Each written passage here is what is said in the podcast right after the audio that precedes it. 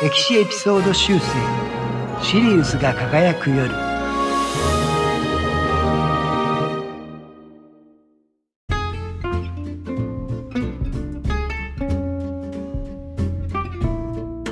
こんにちは。シリウスが輝く夜第8回目です。えー、さてさて、えー、前回からですね14世紀後半から15世紀にかけて中央アジアにティムール帝国という大帝国を立ち上げた一代の英雄ティムールという人に関する話をしております。あまり馴染みがない人物の馴染みがない文化の話ってことで、えー、とっつきにくいと思われている方も多いかもしれませんが、えー、ティムールの生涯はですねとにかくストーリー性が豊かで面白いですのでどうかお気楽にお付き合いください。ということで本編に行ってみましょう。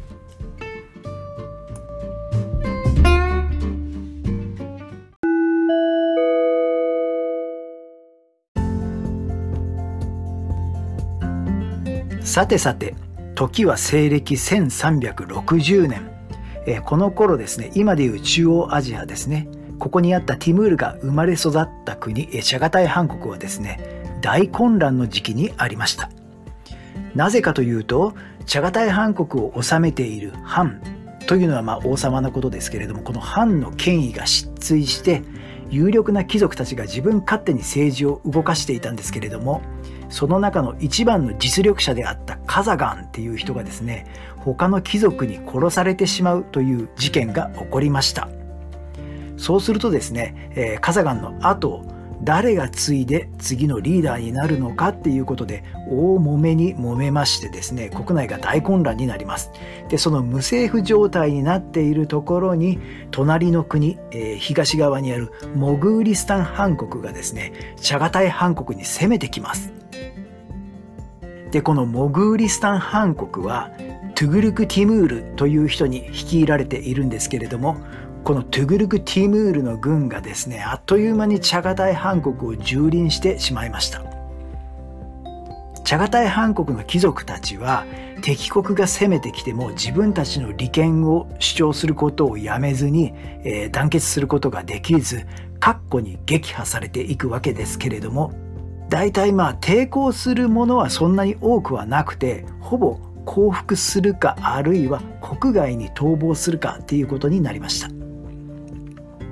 えー、シャガタイ韓国の真ん中今でいうサマルカンドの辺りを中心とした地域のことをマーワラ・アンナフルと言いますけれどもこのマーワラ・アンナフルの貴族でこの頃のチャガタイハン国の貴族たちのリーダー的な立場にあったのはバルラス部っていう部族を率いているハージーという人でした、えー、このハージーはですね実はティムールのおじさんにあたる人です、えー、どんな人かっていうとですねまあ印象で言うとですねあまり度胸がある感じではないです。え臆病な分腰が軽いというか、えー、危険を察知する能力に長けていて常に自分が不利にならないように素早く立ち回るというタイプの人だったような感じがします。なのでですねこの時もですねモグリスタン藩国の軍隊が攻めてきた時にはあっという間に、えー、国外に逃げてしまいましたチャガタイ藩国の南西部にホラーサーンというかなり裕福な地方があるんですけれどもそこに、えー、逃げてしまいますでティムールといえばですねまだこの頃はですね24歳とか25歳ぐらいで部下も多くなくてもちろん一族を率いるというほどの、え地位でもなかったのでそんなに勢力はなかったんですけれどもそれでも逃げずにマーワラ・アンナフルにとどまっていました。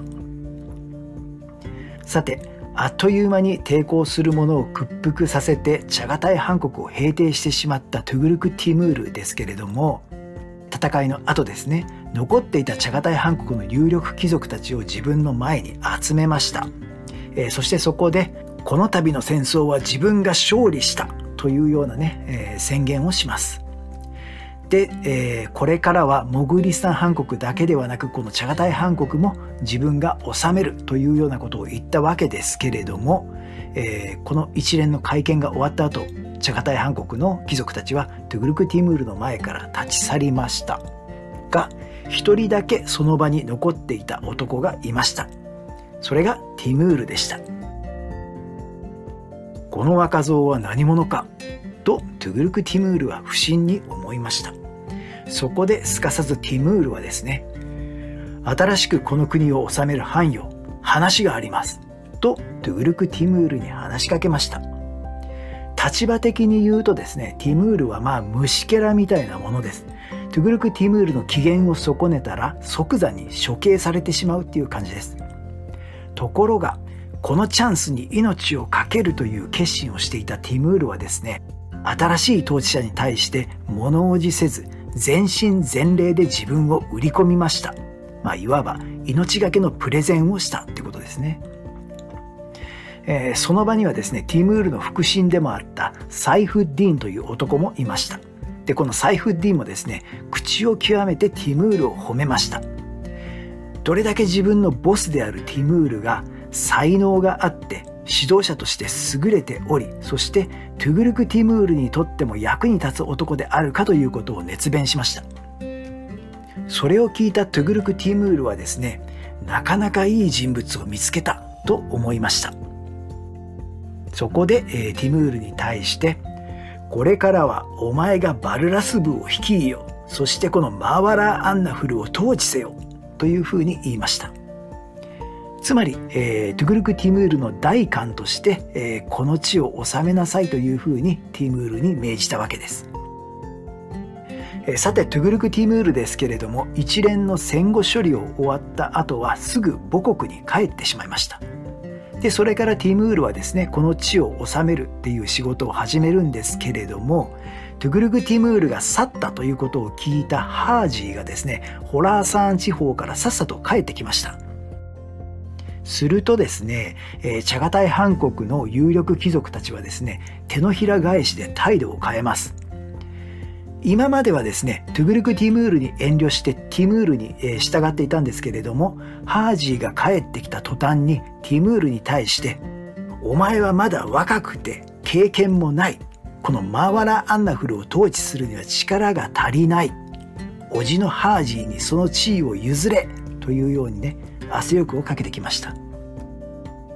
ついこの前まで自分たちの部下みたいなものであったティムールに従うっていうことにはちょっと腹に据えかねるところがあったんでしょうけれども、え、ティムールに反抗する態度を見せてきました。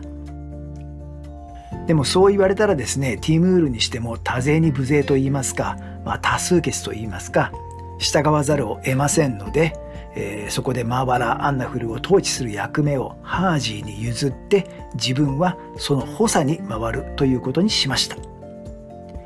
ところがこの事態をトゥグルク・ティムールは知って激怒します、まあ、それは当たり前ですよね。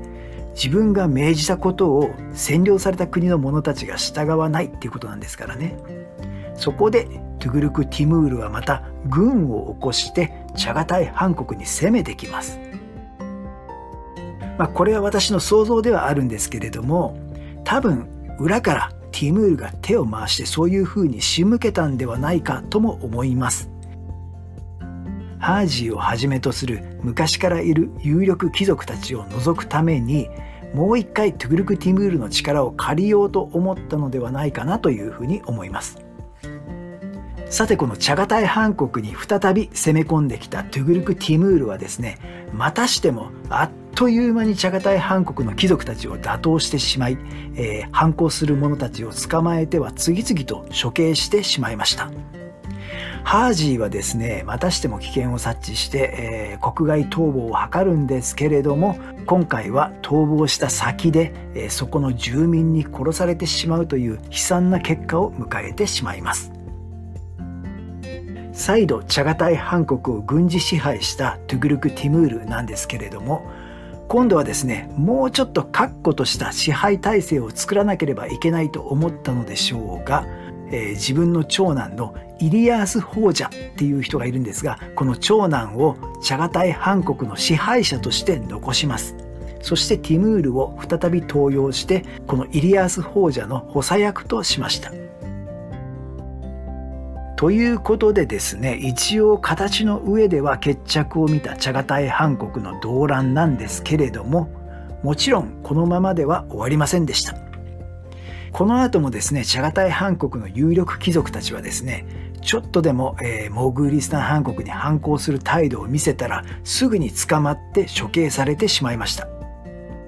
となるとですね、えー、表面上トゥグルク・ティムールに信頼されている形になっているティムールとはいえどこれはですね身の危険を感じる状況ですよね。そこで何とかしなければいけないとずっと思っています。もちろんもともと敵国の下についてそこに甘んじているティムールでもありません。必ず何とかしようとね思っていたのだと思います。ただ今はですねイリアス王者の補佐役っていう立場で、えー、自分が軍を持っているというわけでもないので反乱ののろしを上げるにしても力がありません。そこでどうするかっていうことを考えていた時にある人物のことが頭に浮かびました。その人物というのはですね、えー、覚えておいででしょうか。カザガンの孫であるフサインという男です。え前回お話ししましたけれども二十歳前にですねティムールは当時のチャガタイハン国の最大の実力者であったカザガンに見込まれてその側近になりましたけれどもそのカザガンにはフサインという孫がいました。このフサインとティムールは同年代ということもあって意気投合して、え、この動乱の中をどう生き抜いていくかなどねお互いに夢を語り合う盟友になるんですけれどもその後は、えー、国も乱れて2人の運命も分かれていったんですけれどもここでまたその運命が交差することになります。まあ、この辺りはですね歴史の伏線って面白いなと思いますが、まあ、なんかドラマみたいですけれどもこれは史実です。密かに、えー、ティムールはフサインに連絡を取ります。えー、この頃フサインはですね残されたチャガタイハン国の貴族たちの新しいリーダー的な存在となっていました。まあ、思い出してほしいんですけれどもこの人のおじいさんであるカザガンはですねもともとチャガタイハン国の実力者でもあったわけでその孫という名前の力もねあってリーダーということになっていたんです。そしてついにある時ティムールはですねイリアース王者のもとを逃げ出します。そしてフサインと合流して反乱の火の手を上げるということになります。えー、さてさてここまでですね大体モグーリスタンハ国がチャガタイハ国に攻め込んできてから2年ぐらい経っています、えー、時は1362年ということになります。ではここからしばらくですねちょっと年表風に語ってみたいと思います。はい、えー、その1362年年齢で言うと26歳になっていたティムールはですね、フサインと合流して行動をこれから共にします。しかし、えー、このフサインと共に立ち上げた反乱軍の戦いは順調ではありませんでした。まあ、当然ながらですけれども占領軍であるモグーリスタンハン国の軍の方が優勢であって戦ってもなかなか勝てません。ある時は1,000人ぐらいの敵兵に囲まれたところをわずか60人で突破するというようなこともあったみたいです。で翌1363年この時ですねキシュっていうティムールが生まれた町があるんですけれどもその町の近くで起こった戦いで初めてティムールたちの軍がイリアース王者の軍に勝ちました。ちなみにティムールはこの戦いで右手と右足を負傷したっていう記録も残っていますがここで初めて反乱軍が勝利したということですね。そして1364年。この年ですねティムールたちはイリアス王者に、えー、大勝します。初めて完全に勝ちます。えー、石橋の戦いとか、えー、クバーイムターンの戦いという名前が残っていますけれども、えー、これらの戦いでモグーリスタンハン国の勢力をマーワラ・アンナフルから駆逐することに成功しました。ついに独立を取り戻したっていう感じですよね。えー、そして戦いに勝利したティムールとフサインの2人はモンゴルの伝統に従って、えー、クリル隊っていうのを招集します。このクリル隊っていうのは、まあ、各部族の有力者が集まって今後の自分たちの将来を決めていく会議と思ってもらったらいいんですけれどもそのクリル隊を招集してシャガタイ系のカブール・シャーという人は新たに自分たちの藩にしました。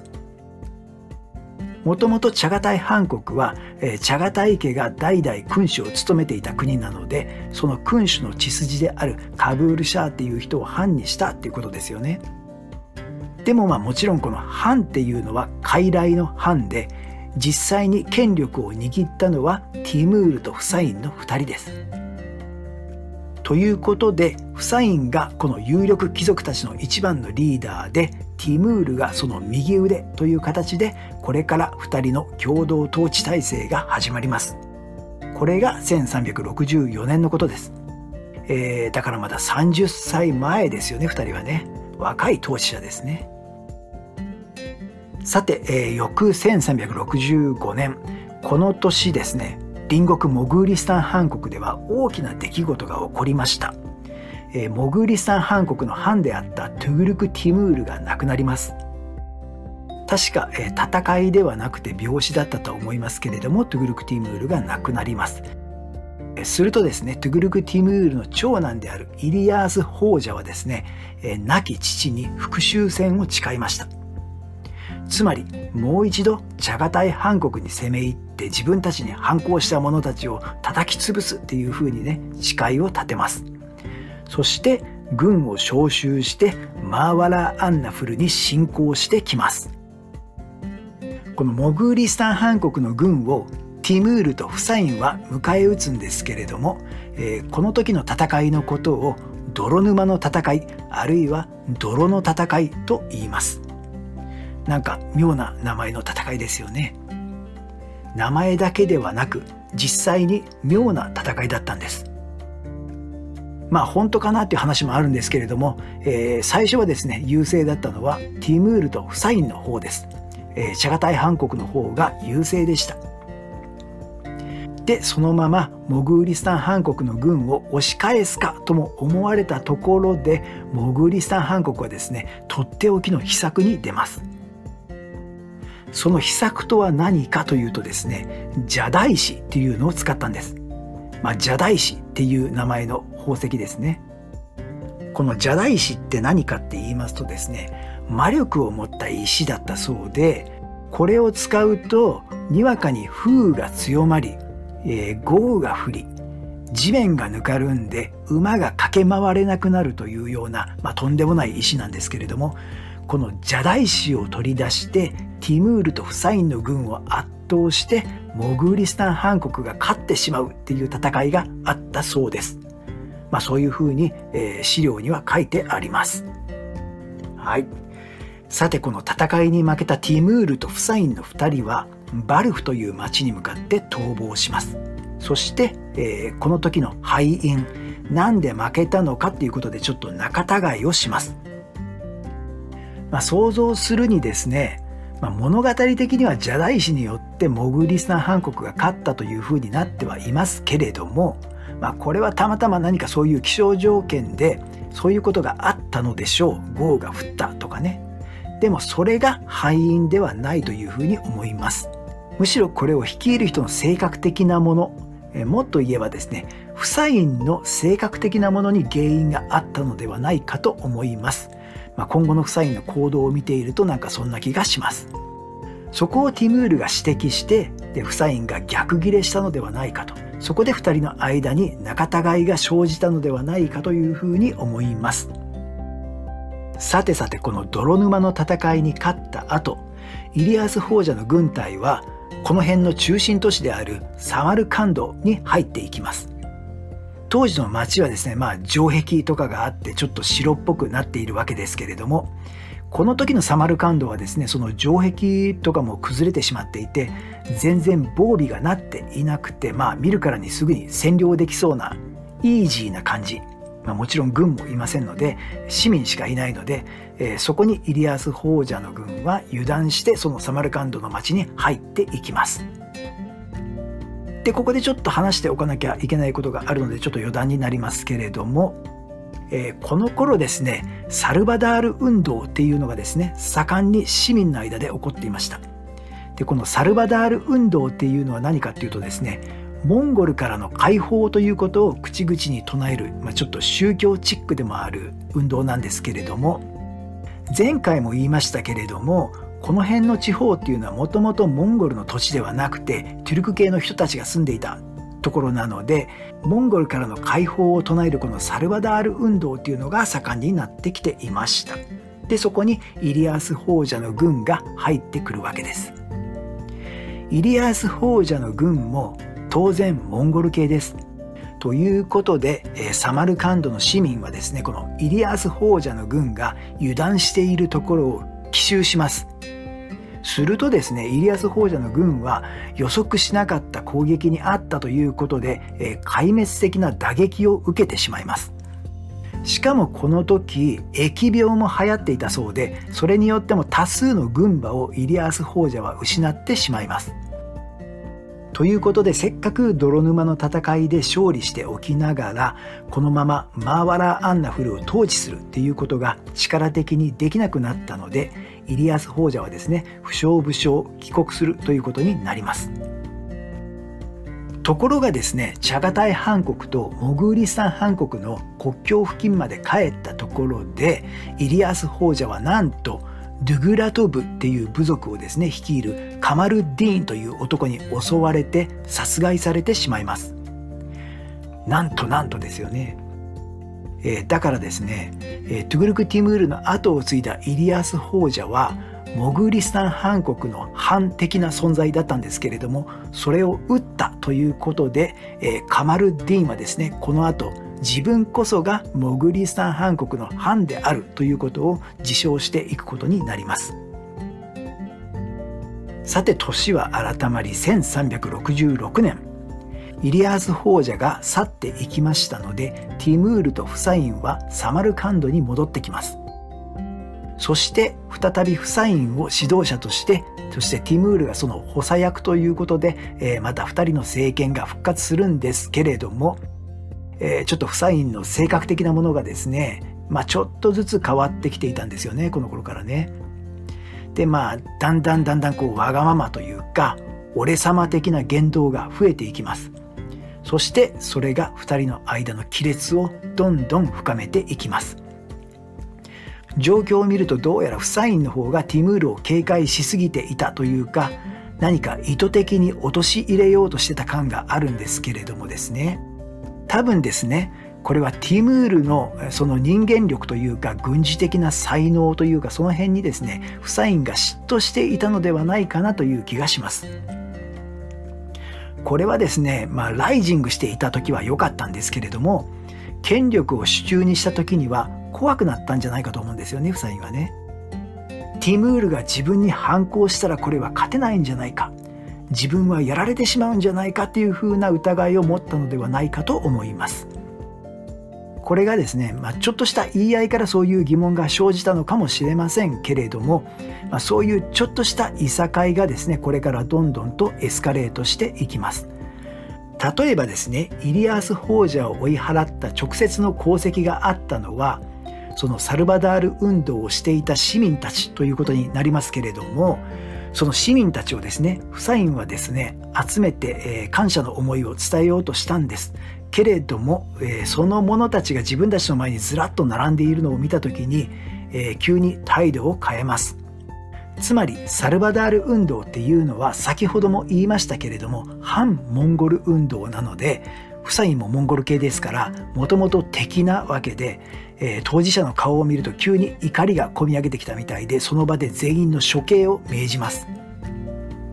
驚いたティムールはですねそれはダメだというふうに必死に止めるんですけれどもフサインは聞きません。むしろティムールが反対したから強行したっていう面もあったかもしれません。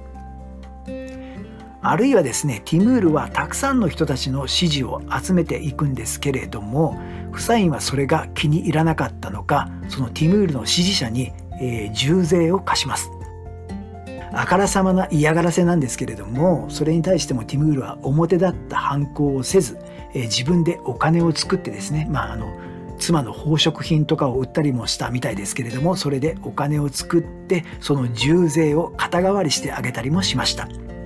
まあ、正面対決を避けたんですね、夫妻とね。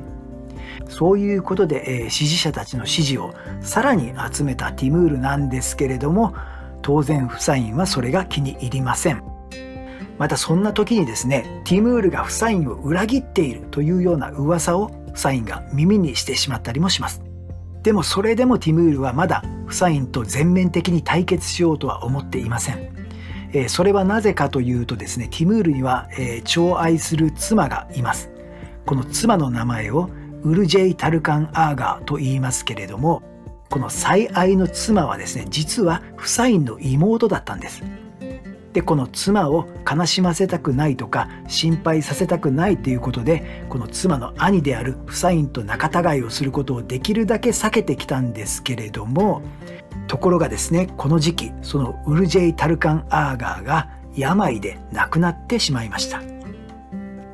そこで、えこのフサインとティムールを細くつないでいた糸が切れてしまいました。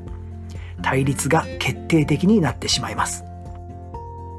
2人はお互いに軍を立ち上げて戦うことになります。でお互いに勝ったり負けたりしたんですけれども、えー、軍事的な才能とか一個人の人望という部分でははるかにティムールの方が上です。ところがなかなかフサインに勝つことができないのは、えー、なぜかというとですね、えー、周りに残っていたチャガタイハン国の貴族たちまあ老練な貴族たちはですねフサインに味方したんですつまりティムールの才能を恐れてもしティムールがフサインを打倒して独裁政権を作ったら自分たちの居場所がなくなってしまうというふうに思ったのだと思います。そこで、えー、貴族たちがフサインを担ぎ上げたのでなかなかティムールは勝つことができないむしろ押されて窮地に陥るということになりましたしかしですねここで、えー、ティムールは起死回生の一手に出ます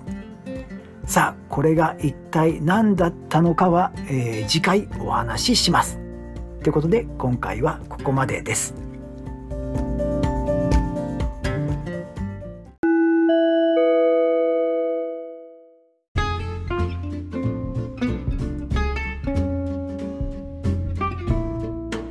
はい、えー、ティムールに関するシリーズの第2回目でしたがいかがだったでしょうか、えー、1360年からのですねモグリスタン半国の侵入から始まる10年間というのは、まあ、フサインとの同盟であったり対立であったりという中で、えー、ティムールがその後の礎を作る時期でもあってなかなかドラマがあって面白い時期なんですけれども、まあ、全部語るとね長くなってしまうので、えー、残りは次回語ります。はい、えー、ちなみにですね物語で、主人公が魅力的であるには敵役が魅力的でなければいけないっていう話があります。えー、物語作りの、まあ、鉄則っていうやつですけれども、それを考えた時に、ティムールっていう人はですね、人生の要所要所で何て言うか、敵役というか、いろいろと縁がある人がね、登場してきます。例えばこの10代の終わりの頃にカザガンと出会ったり、またその孫であるフサインと出会ったり、またこのフサインと対立したりっていうようなことにもね、なりました。でこういう何て言うかな個性豊かというかティムールの人生に大きな影響を与える人物っていうのがこれからもね何人かまた出てきます。